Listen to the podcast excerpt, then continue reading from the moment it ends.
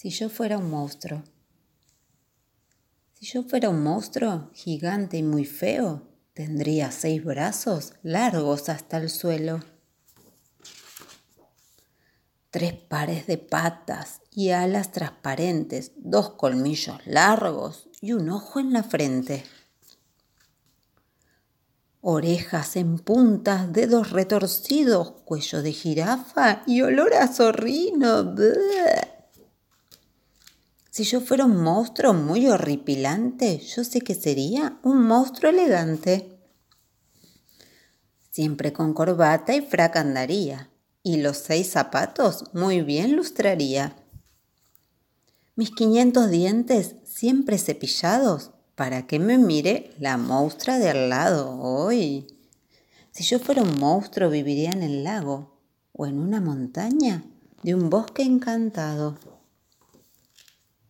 un monstruo feo, pero con estilo, que luce los dientes grandes y con filo.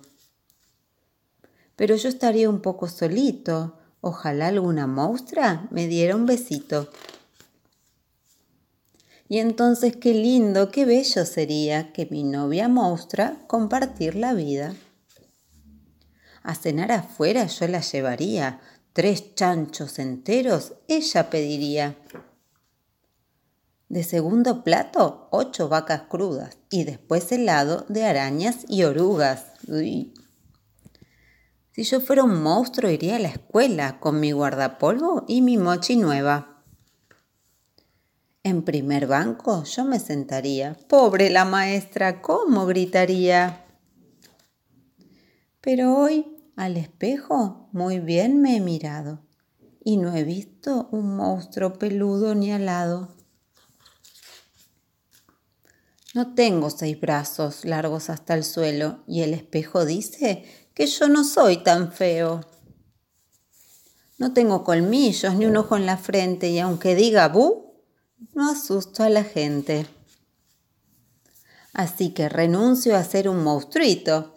Si hasta me parece que soy un niñito.